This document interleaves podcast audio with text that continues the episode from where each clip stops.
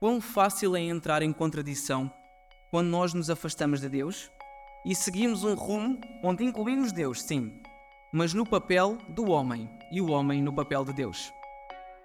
É como se Deus passasse a ser um personagem que é útil à história, à compreensão da história, mas deixa de ser o autor e o criador da mesma. Quando Deus nos chama, o seu espírito vai à frente. Não precisamos temer. Que pena que tenhamos que às vezes estar bem no fundo, em maus lençóis, para nos lembrarmos de Deus. Precisemos de peso suficiente nos nossos ombros e cairmos de joelhos para podermos orar. Mas ao mesmo tempo que Deus tão maravilhoso, que permite que hajam essas situações para nos chamar para Ele ao invés da morte que merecemos.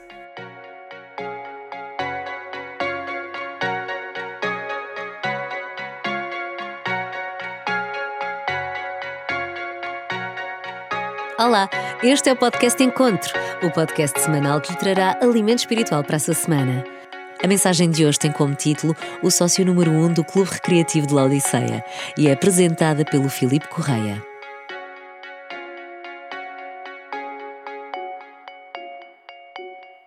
Jonas 4 Quando nós abrimos a Bíblia neste capítulo, e podem abrir a Bíblia neste capítulo, nós fomos transportados para as ruas de uma complexa metrópole. Esta complexa metrópole, Ninive, ficava à beira do rio Tigre, tinha sido fundada na antiga Síria logo após a dispersão de Babel, uma cidade bastante antiga já nesta altura. Mas a impiedade, a violência, a imoralidade eram a ordem do dia. O profeta Naum já tinha se referido a esta cidade e tinha descrito como um leão cruel, rapinante. Mas Deus, conta-nos a irmã White, no livro dos Profetas e Reis, viu que haviam almas se lhes fosse mostrada a sua própria condição, eles próprios aceitariam a verdade, arrepender-se-iam de seus males. Por isso mesmo, naquele momento descrito no capítulo 4, o silêncio e a calma ecoavam em cada parede e ao virar de cada esquina na cidade de Ninive. As pessoas estavam lá, mas a atividade normal tinha cessado. Não havia nada a fazer naquele momento que não fosse a serenidade e a introspeção. Mas havia um elemento dissonante naquela cidade. Jonas, com um olhar carrancudo, ele evitava qualquer agradecimento, qualquer demonstração de carinho. Em vez de ser o primeiro a alegrar-se, a regozijar-se com com aqueles eventos daqueles últimos dias, ele era o último. Ele não conseguia entender como a graça de Deus tinha descido sobre aquela cidade. Ele estava concentrado em si mesmo. Ele não fazia parte da lista daqueles que estavam contentes, porque a sua preocupação estava na sua própria reputação ou na possível reputação de falso profeta. Ele tinha anunciado uma destruição que, ao fim e ao cabo, ninguém tinha visto.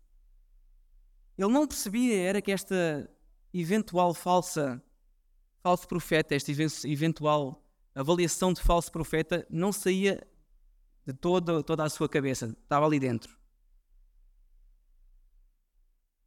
A cidade continuava de pé e as pessoas estavam lá, mas Jonas não queria estar ali. Dito por outras palavras, era como se as almas destas pessoas valessem menos do que a reputação de um profeta. E então, para Jonas, aquele Jonas que era o profeta de Deus que salva almas, não estava preocupado com as almas que foram salvas. Quão fácil é entrar em contradição quando nós nos afastamos de Deus e seguimos um rumo onde incluímos Deus, sim, mas no papel do homem e o homem no papel de Deus. É como se Deus passasse a ser um personagem que é útil à história, à compreensão da história, mas deixa de ser o autor e o criador da mesma. Se não vejamos, no versículo 4 desse mesmo capítulo, Deus interpela Jonas e faz-lhe uma pergunta: É razoável que estejas assim? Esse teu ressentimento tem razão de ser? E que resposta é que Jonas dá? À partida, nós não vemos resposta nenhuma de Jonas, mas ele dá uma resposta. Ele sai da cidade, ele vai para, um, vai para um local onde possa observar essa cidade, um local estratégico, provavelmente como a cidade era tão grande, ele não podia vê-la toda de uma vez. Então ele deve ter ficado, se calhar próximo da cidade, da praça principal, das portas da cidade, em algum local próximo onde ele pudesse, com calma, construir a sua cabana e observar. Mas que resposta é que ele queria dar a Deus? O versículo 5 diz que ele ficou lá a ver o que aconteceria à cidade. E há aqui dois fatores importantes. Em primeiro lugar, Jonas tinha ficado desgostoso e ressentido com a não destruição de Ninive, com a graça que Deus lhes tinha dado. E em segundo lugar, ele montou um acampamento relativamente perto da cidade para quem ainda acreditasse que a cidade fosse ser destruída. Portanto, Jonas não podia estar ali à espera de ver a eventual descrição, a eventual destruição de Ninive. Então o que estava Jonas à espera que acontecesse? Eu fiquei pasmado quando entendi. Jonas não estava à espera da destruição. Jonas estava à espera que a cidade de Ninive voltasse à sua condição anterior de pecado para que pudesse dizer a Deus: Aí tens a tua resposta. E o meu ressentimento faz todo o sentido. Ele idealizava que aquela cidade e a forma como eles eram não ia tardar muito até que voltasse tudo como, era antes.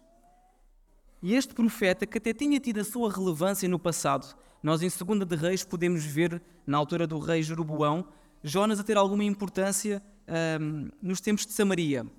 Mas não vamos lá agora. Ele tinha algum currículo, digamos assim.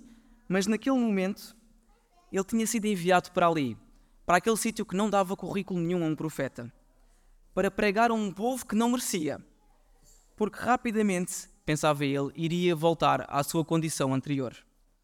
Era razoável o seu ressentimento? Era, achava ele. Mas também era notória uma tremenda falta de fé e de confiança em Deus. Às vezes também me sinto assim, sabem? Nós trabalhamos para nos verem, mas ignoramos com isso e por isso as bênçãos que Deus nos dá. Às vezes também sinto que uma daquelas tábuas de madeira que foram usadas para fazer a cabana de Jonas, cabana inútil, também foi posta por mim. Nós, às vezes, precisamos mesmo que Deus nos retire algumas bênçãos para que possamos, no fim, agradecer. Às vezes, precisamos que não hajam aboboreiras a proteger a nossa cabeça para que, no final, nós nos lembremos que temos um Deus a quem agradecer. Então, eu devo começar esta manhã por me dirigir aos pastores, aos anciãos, aos diretores, aos dirigentes, aos diáconos, aos delegados, aos secretários e, por que não, a todos nós.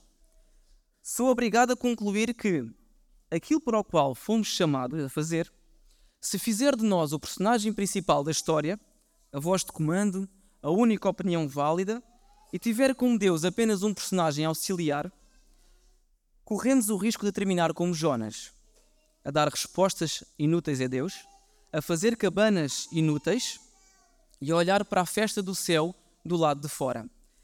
Eu não sei se, já repararam quão, quão evidentes são as parecenças que há entre esta história, entre o capítulo 4 de Jonas e a história do filho pródigo. Não do filho pródigo em si, porque ele arrependeu-se e voltou para casa e houve uma festa para celebrar, mas do irmão mais velho. Tudo aquilo que Jonas tinha na sua mente fê-lo incapaz de entender que, se de facto houvesse algum problema na sua reputação de profeta, tinham sido os próprios ninivitas a rejeitar a sua mensagem. Se o Espírito Santo não tivesse junto com aquela mensagem, eram os ninivitas que a tinham rejeitado. E então, quando nós olhamos para Lucas 15, 31 e 32, quando o pai se dirige ao filho mais velho e diz o seguinte: Respondeu-lhe o pai: Filho, tu sempre estás comigo e todas as minhas coisas são tuas. Não achas justo alegrarmos-nos e folgarmos porque este teu irmão estava morto e reviveu, estava perdido e achado, estava perdido e foi achado. Quando nós olhamos para isto e lembramos-nos de Jonas, parece que o pai se chamava Deus e o filho mais velho se chamava Jonas. Foi incapaz de entrar na festa que era a razão de ser dele como profeta. E nós? Vamos olhar para as Ninives que estão à nossa volta, dar as pessoas como perdidas Vamos continuar confortáveis porque essas pessoas não valem a pena ou não merecem? Mas a pergunta é: o que isto tem a ver com o clube recreativo de Laodiceia? Então vamos a Jonas 3. Somos agora transportados para as areias de uma praia que provavelmente era bastante distante de Ninive. Quando nós olhamos para o mapa da região, podemos achar à primeira vista hum, Ou melhor, se não olharmos para o mapa, podemos achar à primeira vista que uh, o grande peixe fez o papel de taxista e que tinha deixado Jonas ali à porta e ele podia começar a pregar. Mas não. Muito provavelmente Jonas ficou bastante distante de Ninive e teve que percorrer um caminho sujo e humilhado pela experiência pela qual tinha passado, que se tivesse confiado em Deus poderia ter feito alegre, contente e com a coragem de quem aceita a vontade de Deus. Com a coragem de quem reconhece que, quando Deus nos chama, o seu espírito vai à frente. Não precisamos temer. Mas antes de Jonas chegar a Ninive, vamos rápido à cidade. Vamos olhar para um, para um ponto que pode nos passar despercebido à primeira vista naquela cidade, mas que não nos passa despercebido, despercebido nos dias de hoje. É que Ninive estava a viver uma espécie de tempo do fim. Aquela cidade, por aqueles dias, inconsciente, comia, bebia, alegrava-se, mas vivia o seu tempo do fim. Eles estavam completamente inconscientes da realidade. Então Jonas levava assim, naquele momento, uma mensagem de advertência para que adorassem o verdadeiro Deus, que fez o céu, a terra, o mar, as fontes das águas, isto está em Apocalipse 14, 7. Não sei se percebem onde é que eu estou a querer chegar, mas vamos continuar. Quando Jonas começou a empregar toda uma série de erros evangelísticos na sua pregação na cidade, ele tem sucesso. Ou melhor, a mensagem tem sucesso. Parece que faltava falar no amor de Deus, na sua misericórdia, no arrependimento. Faltava falar também naquilo que Deus pode fazer por nós, no perdão. Faltava aparentemente uma série de passos intermédios que ele estava a saltar quando ele começou a pregar a Ninive. Mas o que é certo é que os ninivitas entenderam todas estas coisas. Eles entenderam e aceitaram a mensagem que vinha do Espírito de Deus. Eles entenderam que Deus podia ser misericordioso com ele, e podem ler o capítulo 13 e vão ver isso. Eles entenderam que Deus podia e havia esperança de perdoá-los. E se se arrependessem, iriam entender o amor revelado de Deus. Jonas pode não ter cumprido todos aqueles, todos aqueles passos que qualquer um de nós hoje o iria apontar como em falha. Mas a mensagem cumprimos. O Espírito de Deus tinha ido à frente e tinha feito o trabalho. Há outro detalhe importante na pregação de Jonas. Quando nós, séculos mais tarde, lemos em Mateus 12 os fariseus a aproximarem-se de Jesus e dizerem: Dá-nos um sinal que tu és o, o Messias, tu és o Filho de Deus. Jesus usa o sinal de Jonas para lhes mostrar que ele era o Filho de Deus. E que sinal de Jonas é este? Seguramente não era a pregação de Jonas. Então, que sinal podia ser este de Jonas? Reparem numa coisa, isto leva-nos a perceber que, se nós olharmos do ponto de vista dos ninivitas, o profeta Jonas, que tinha chegado à sua cidade, tinha passado por uma experiência de suposta morte, três dias, três noites no fundo do mar, onde ninguém sobrevive, e ele, que não merecia, tinha tido e tinha passado pela experiência que eles mereciam para receberem a salvação. Jesus foi muito maior do que Jonas, mas este, este sinal de Jonas foi suficiente para os ninivitas entenderem que alguém morreu em seu lugar e que eles tinham assim direito a receber a salvação entenderam-no muito melhor do que os próprios fariseus no tempo de Jesus. E por isso Jesus dizia: Quando vocês ressuscitarem no último dia, os ninivitas ressuscitarão convosco e condenar-vos-ão. Porque aqui está alguém muito maior do que Jonas e vocês não o reconhecem. Deus estava a tal ponto no comando de toda esta história que ele usou os defeitos do profeta e a experiência pela qual o profeta passou para falar ao povo de Ninive de uma forma ainda mais poderosa e eficaz do que aquilo que o profeta poderia ter feito. Daquilo que o profeta, ou para aquilo que o profeta não estava disponível espiritualmente para fazer. E assim Jonas começava a preencher o formulário. O formulário que é preciso preencher para nos tornarmos sócios do Clube Recreativo de Laodiceia. Pouca vontade, pouca iniciativa e muito eu, como vimos há pouco no capítulo 4. Só mais um detalhe. Deus quis, o homem sonhou e a obra nasceu naquele lugar. Mas infelizmente este homem não foi Jonas a sonhar. Quem sonhou ali foi o rei de Ninive e fez o papel que o Jonas devia ter feito. Vamos a Mateus 7, rapidamente, para entendermos como fica Jonas neste, neste lugar. Mateus 7, versículo 21 e 23, dizem-nos o seguinte: Nem todo aquele que me diz Senhor, Senhor entrará no reino dos céus, mas aquele que faz a vontade de meu Pai que está nos céus. Muitos me dirão naquele dia: Senhor, Senhor, não profetizamos nós em teu nome? Em teu nome não expulsámos demónios? Em teu nome não fizemos muitos milagres? Eu nunca, eu, eu lhes direi abertamente: nunca vos conheci. Apartai-vos de mim, vós que praticais a iniquidade.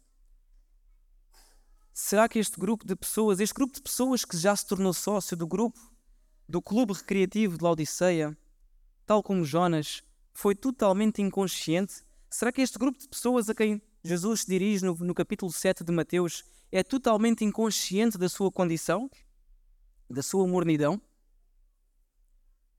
Jonas 2 Quando nós mergulhamos no profundo do mar, num azul tão escuro que perde a sua cor, somos forçados a imaginar os sons da água, das colunas de água e de todo aquele peso, as suas correntes do lado de fora do grande peixe, dos raros sons de animais que se comunicam entre si num espaço infinitamente grande, tremendamente desconhecido e poderoso perante qualquer ser humano. Jonas passou a interessar-se por algo. Finalmente, aboboreiras e peixes foram os únicos interesses que Jonas demonstrou neste episódio relatado da sua vida nas Sagradas Escrituras. Nunca em seres humanos.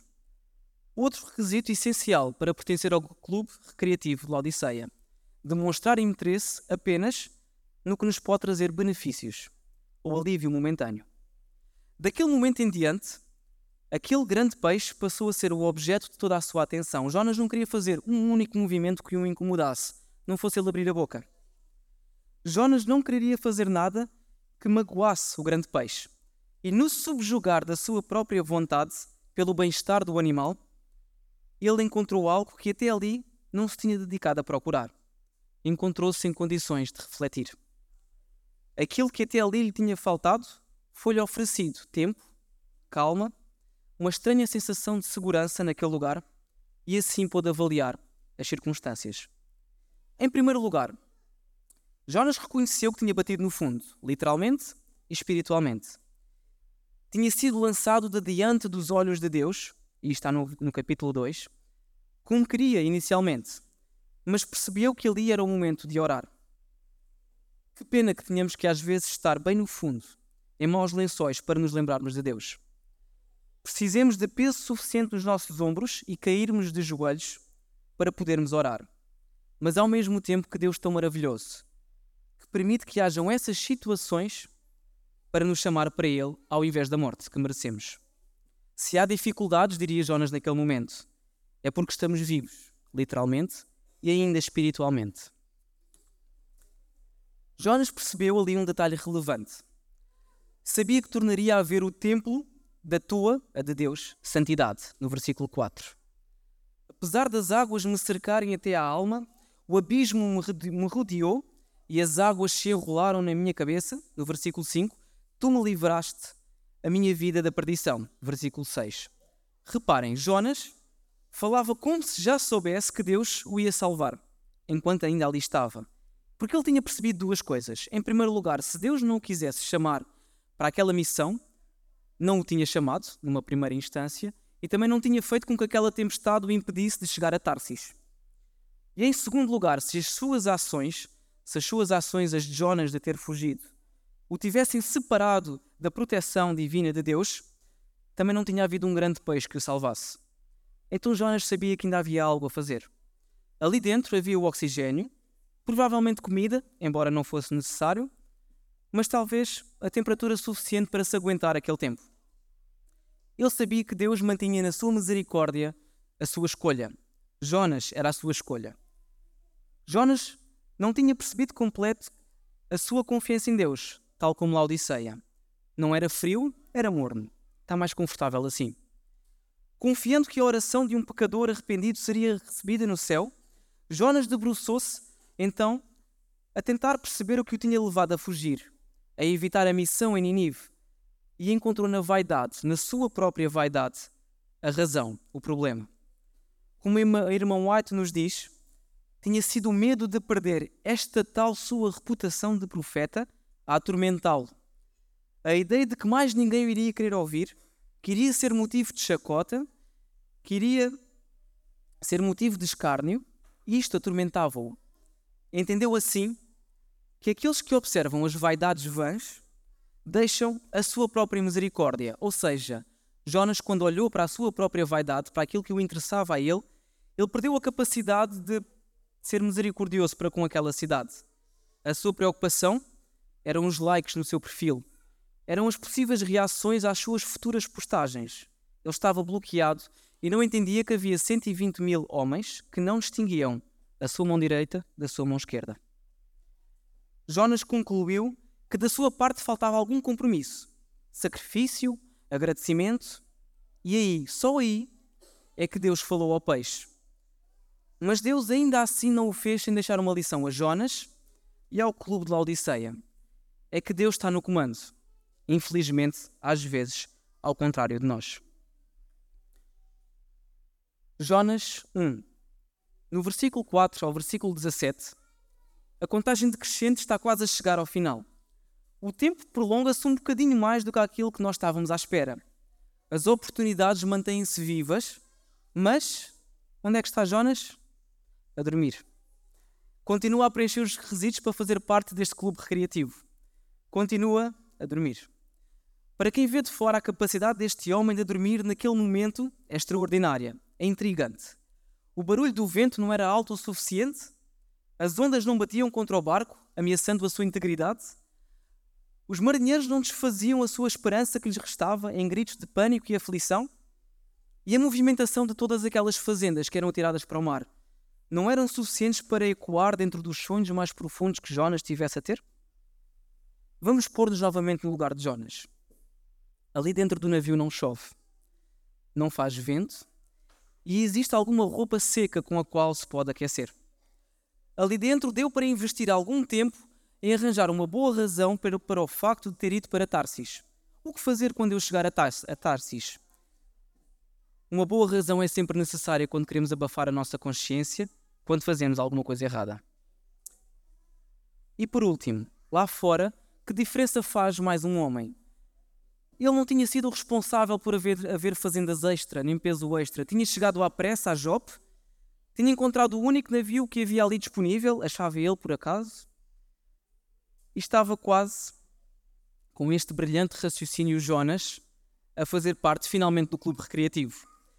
É neste momento, à semelhança do que estudámos na lição da escola sabatina da semana passada, que o rei do que o rei, desculpem, que o capitão do, do barco, à semelhança do rei de Ninive, soube dar o exemplo e procurar o bem-estar daqueles que estavam a seu cargo.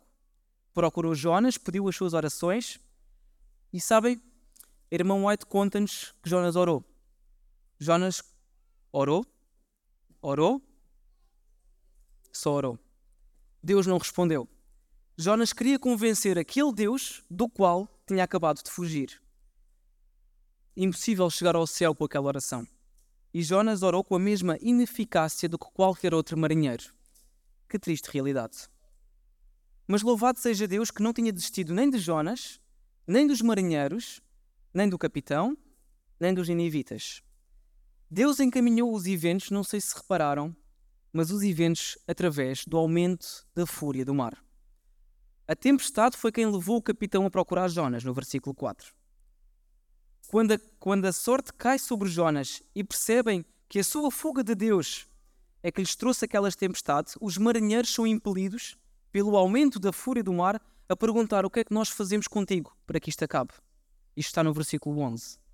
No versículo 13, mesmo após a sugestão de Jonas de o lançarem ao mar, os marinheiros ainda assim tentam evitar aquela solução.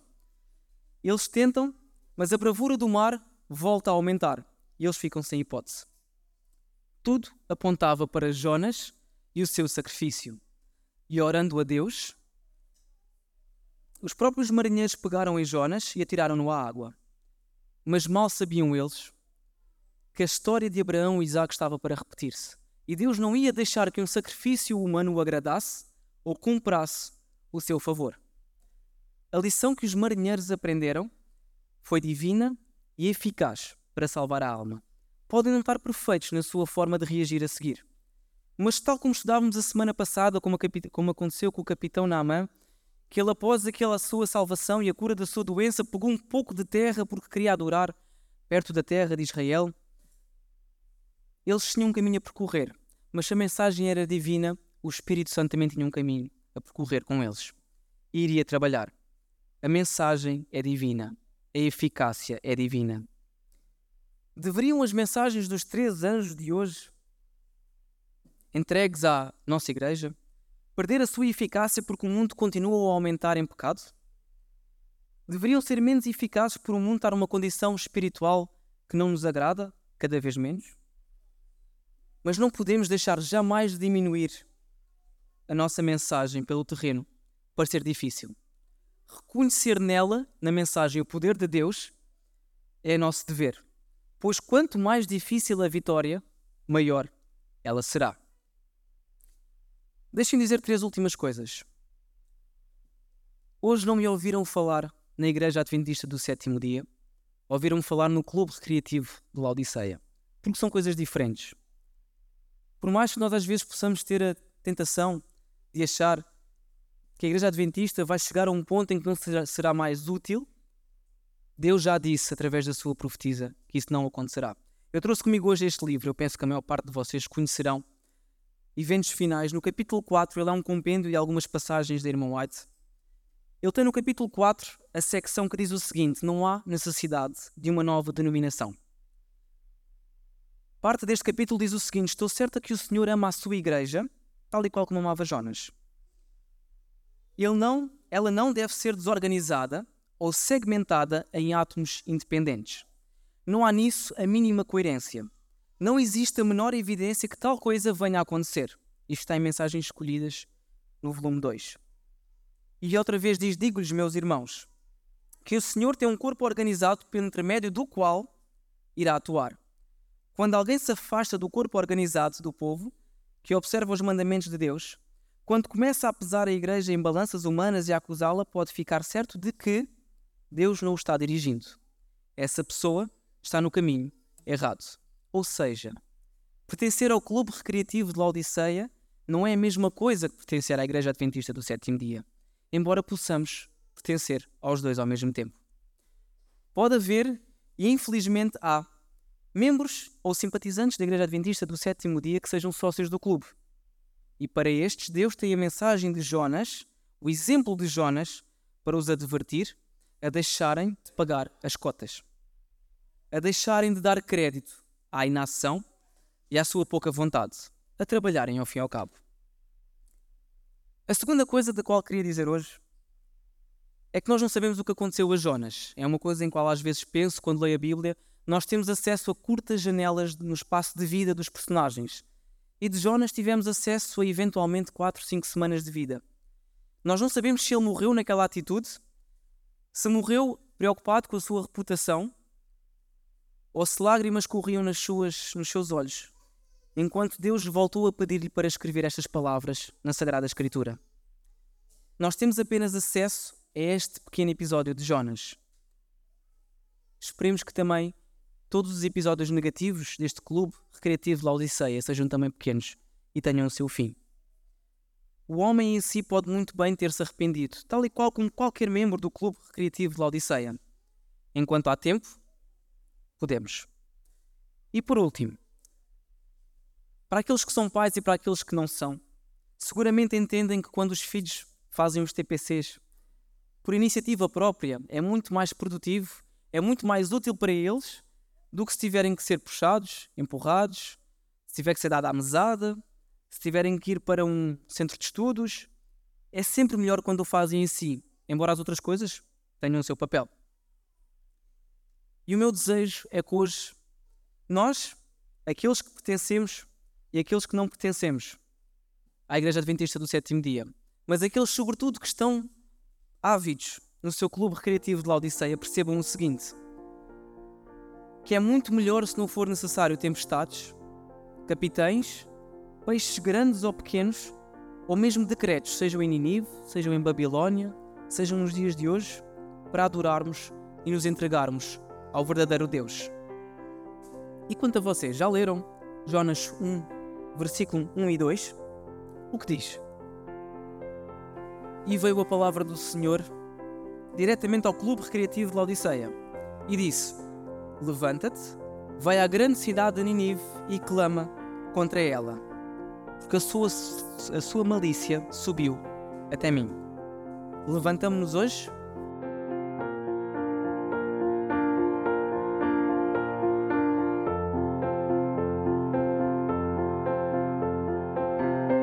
Se gostou desta mensagem, subscreva a Igreja Adventista de Setúbal na sua aplicação de podcast habitual. Para mais informações, consulte as nossas redes sociais em adventistas.setúbal. Tenha uma boa semana.